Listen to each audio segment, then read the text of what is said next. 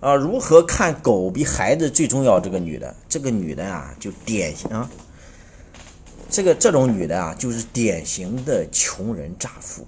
因为这个世界上最让人讨厌的，其实就是两种人。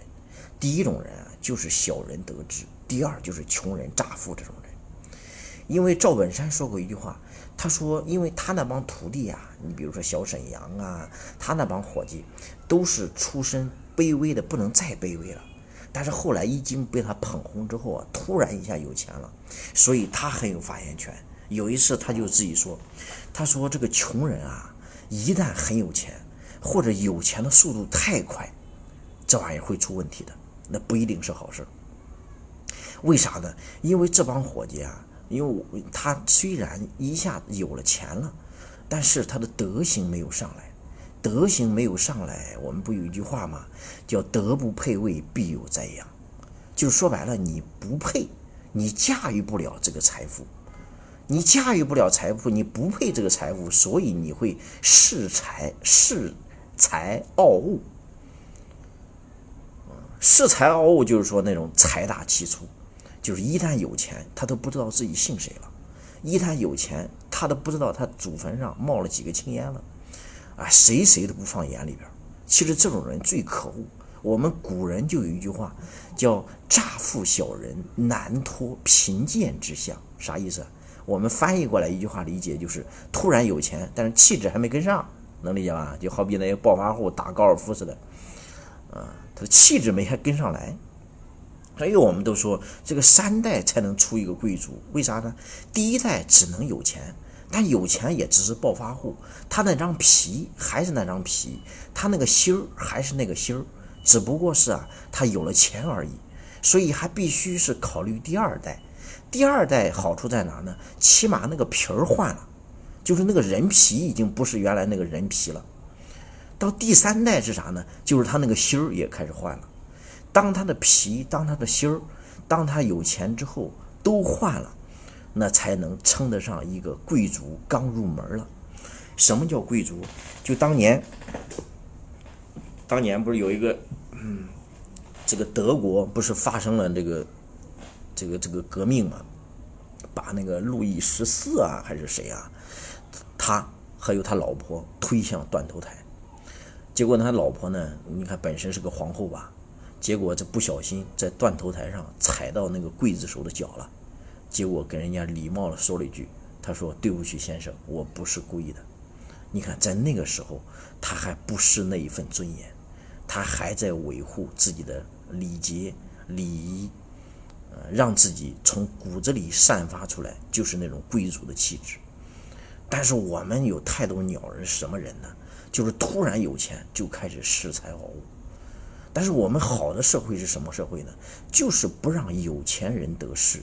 不让有势的人干嘛碾压我们，不让有权的人干嘛贪污，所以这才是好的社会。那我们每个人呢？其实我们每个人都是我们社会各种不公平事项的摄像头。啥意思？我们无时无刻不在监督这个社会上各种不公、各种奇葩。我们为什么要这次批判的这么强呢？包括我们安徽人民都在发起一个活动，什么活动？他说：“以后谁要是敢在这个酒店办酒席，我保证不去，我也不随礼。”啥意思？更有的主呃主播说：“如果他不死，那是我们安徽人的什么？就是啥意思？我们安徽人就是没面子，就这个意思。”所以，作为安徽人，我们一定要让这个公司给死。呃，那你就知道，如果我们为什么要对这帮伙计、对这个女的、对这帮家人、对这个酒店这么狠，无非就是希望他们干什么？希望让他们吸取教训，希望让更多的人引以为戒，别学这个女的，要不然下一个就是你。你看，当年十年前那个时候恃权傲物，啥意思？仗着他爹是李刚，仗着她老公是派出所所长，所以她很牛逼，飞扬跋扈，对吧？但是你看后来，把她的爹给给给害得多惨，把她老公害得多惨，所以你看现在基本上市面上没有恃权傲物的了吧？但是现在又有恃才傲物的，所以我们必须给他干什么？让他尝到点苦头，让他痛，发自内心的痛。我十分认同这个著名的刑法学律律师叫罗翔，是吧？他说过一句话，他说：“为什么要有法律在？法律的出现，就是要唤醒我们人性的底层的良知。我们并不是说，并不是说要惩罚你，而是说通过这个事儿让你知道，你这一回事儿你不能干。”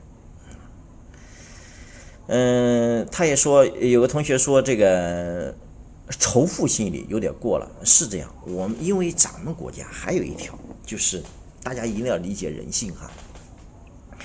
人性上总有一条，因为这个我们人人都仇富。其实仇富的本质是啥？我还真不认为他是仇，就是看这个这个有钱人不顺眼，不是那样的。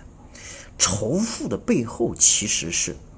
他对这帮富人如何成为富人感兴趣，或者很好奇，就是，哎，凭啥我也是人，你也是人？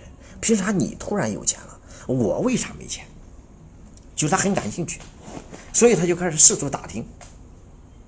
当这个市面上，他又打听到，哦，原来他是怎么抱大腿，原来是突然中奖，原来是突然拉关系。原来是突然干什么干什么，他才有了钱，所以我们内心那种不公又又出来了。那为什么这玩意儿没这个事儿没落到我头上呢？而且人还人性中还有很恶的一点，就啥意思呢？这个运气落到别人头上他就仇富，落到自己头上他就很开心。